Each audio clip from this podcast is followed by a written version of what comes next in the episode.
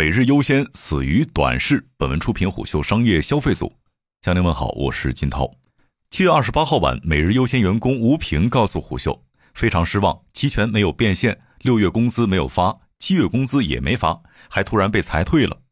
让吴平们最为气愤的是，七月二十八号原本是每日优先和员工们约定的补发六月份薪水的日子，但每日优先高层却选择这一天通知大家离职。更诡异的是，在七月二十七号晚上十九点二十六分，每日优先竟然以公司空气问题为由，通知全员七月二十八号居家办公。显然，这场空气治理更像是把员工拴在家里，避免裁员消息引发情绪化事件的借口。截至七月二十七号，每日优先收盘价为零点二三六美元，总市值已不足六千万美元。自二零一四年创立至今，每日优先累计融资额超过一百二十亿元。分析师刘斌认为，每日优先持续亏损，过于激进的前置仓模式和资本盲目助力，让它处于拔苗助长的状态，隐疾已经埋入骨髓。疫情冲击，消费疲软，让每日优先的隐疾被放大，最终病入膏肓。就算没有疫情，每日优先中前期的烧钱急速扩张，后期的急于尽力，都让这家公司存在隐患。对每日优先的命运，广科咨询首席策略师沈萌向胡秀表示，每日优先是在一个错误的时期做了一件可能超前的事儿。前置仓为基础的生鲜电商从模式上并没有问题，但当前这样一个经济下行、消费收缩的周期，它的模式，特别是物流成本是难以改变的瓶颈，最终也导致经营逻辑出现了坍塌。一位在每日优先供职超过四年的中层向虎嗅透露，二零一四年至二零二一年，每日优先的根基是北京、上海、天津、深圳、杭州等几座大城。每日优先形成了自己的大区制度，几乎在每一个大区内有一座根基的城市，而大区、城市以及基于此形成的脉络，构成了明显的派系。同一大区内的人层层关照，一个非常典型的说法是。城市负责人可以不接总部老大的电话，却可以二十四小时内随时接听大区上级的电话。在二零一八至二零二零年扩张的关键周期内，为了应对友商，每日优先最高层赋予了每个大区极高的自主权、区域人事任命权、管理考核权，甚至部分财务权。由于前置仓模式的巨额烧钱属性，这里面有很多的创立空间。相同派系的人们抱团紧密，在飞速扩张过程中。这些关系相近的人，由于并肩作战、共谋富贵，最终成为地方上自成体系的藩镇。上述人士告诉虎嗅，二零一八至二零二零年，每日优先总部对地方的管辖力度在逐渐变弱。二零二零年至今，整体情况已经演变为政令难出公司总部的局面。一个值得玩味的细节，凸显了每日优先总部和地方的割裂。由于意识到物流和供应链成本过高，每日优先早于二零一六年便开始研发公司整体的数字化系统。为了确保数据安全和实用，每日优先扩招了超过四百人的技术团队，从零开始打造包含采购、物流、营销、企业 OA 的数字化系统。与这些系统诞生同步，每日优先陆续制定了详细的操作流程和使用标准。但令人感到尴尬的是，直到二零二二年，每日优先即将崩盘，地方大区中依然有部分的藩镇拒绝采用公司统一的系统，或拒绝按照公司的标准流程操作。隐藏在这一现象背后的原因之一是利益。一位参与过每日优先数字化体系建设的前员工告诉虎嗅，每日优先公司总部一直希望把所有城市所有业务的每一笔钱都清晰统计，并希望通过数字化手段让所有流程标准化、体系化。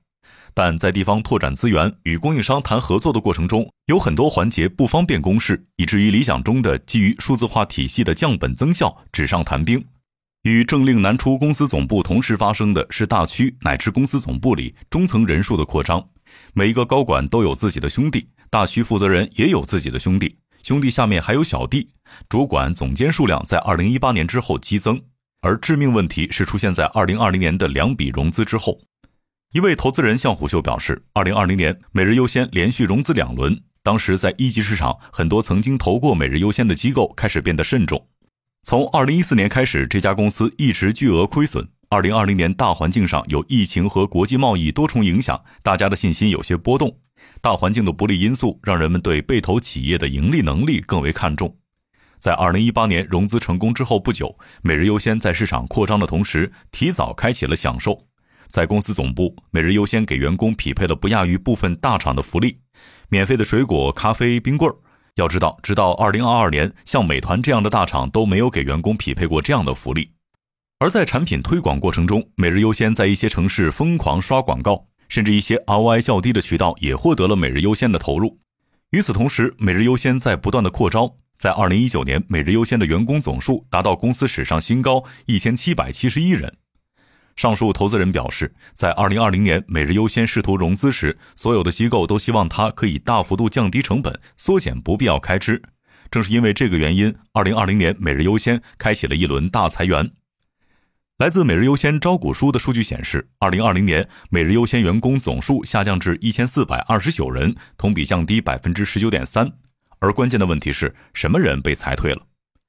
一位知情人士透露，主管、总监这些并没有大幅度减少，实际上一线干活的员工变少了。二零二零年的裁员让每日优先的公司架构进一步呈现出干部相对较多、干活者相对较少的情况。而每日优先特有的公司文化，让基层干活的人留存率变低。据悉，在每日优先，公司高层非常重视复盘会，但是在很多复盘会上，每日优先高层采用的管理方式是传统谩骂之法。有知情人士告诉虎嗅，部分高层会直接问候家人，而曾有被批评的下属为了表现忠心和态度，自己打自己嘴巴。这样的风气层层传递。有曾供职于每日优先的员工透露，无论是复盘会还是立项会，每日优先的部分中高层很容易情绪化，大家很难理性平静地给出一些合理化建议，但是会撒气。为了赢得融资，每日优先在裁员之外，还在寻找其他的降本增效方式。两个今天看来可称之为败笔的招数是提价加砍掉部分看似不必要的服务。一位曾经每日优先的中层向虎嗅表示，二零二零年开始开会时，高层更关心的是利润、出货量。如果你去查我们的发展史，你会看到真正负责用户体验的大佬在那段时间离开了，大量毛利率更高的产品被放到了每日优先的 APP 上。为了降低选择困难，一些高毛利产品在 APP 首页获得更好的推荐位，甚至会砍掉一些更容易被用户选择却毛利更低的 SKU，而成本也可以从供应商端优化。有蔬菜供应商曾给多家生鲜平台供货，他曾在二零二一年下半年告诉虎嗅，从一些小细节上，平台会卡成本，比如同样是蔬菜，上架前的精修这些工序到底是有还是没有，影响了用户体验，也影响了成本。供应商没有选择权，只能根据订单干活。作为损耗大户的蔬菜，如何处理运输过程中的磕损品，也体现了平台的价值观。上述供应商讲了一个细节，像白菜这样的菜品有比较高的损耗率。但在上货时，到底去除几层外叶存在灰色空间。说实话，有时候一两层叶子的取舍，积少成多也是一笔钱。送到消费者端一两次不会说什么，时间久了会影响体验，以及供应商的情绪也将影响平台产品的质量。一位每日优先的供应商告诉虎嗅，每日优先拖欠的货款已经延期一百八十多天了。从二零二零年开始，每日优先的付款周期逐渐变长。二零二一年以来，每日优先的拖款问题愈发严重。而一个隐形挑战是，在疫情冲击下，部分供应商在二零二一年的日子也不好过。有供应商找到平台的相关对接人，却因为对接人已经被离职而无法得到答复。部分供应商坦诚自己并不认识每日优先更高层的管理者，也不知后续如何沟通货款的事宜。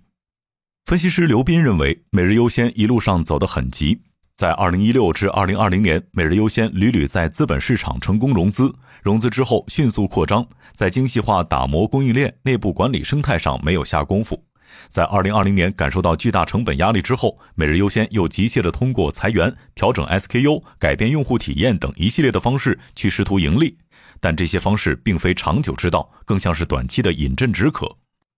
而沈萌则认为，经济下行是压垮每日优先的根本原因。如果经济处于上行周期，前置仓运营的成本不断下降，同时消费需求不断提升，它的商业模式就没问题。但恰恰是因为疫情的加速作用，这两年是一个相反的周期，疫情只是加速器，而经济下行是根本原因。这是任何单一企业无法也无力改变的系统性风险。大企业投入生鲜电商，可以与其他电商业务进行成本分摊，但对于单一业务企业，就缺乏这样的风险分散机制了。眼下摆在每日优先员工和供应商面前的问题是，何时可以拿到补发工资和货款？而知情人士告诉虎嗅，目前每日优先内部的信息流淌已经处于失效状态，对于高层到底想怎么做，绝大部分尚在职的员工难以知晓。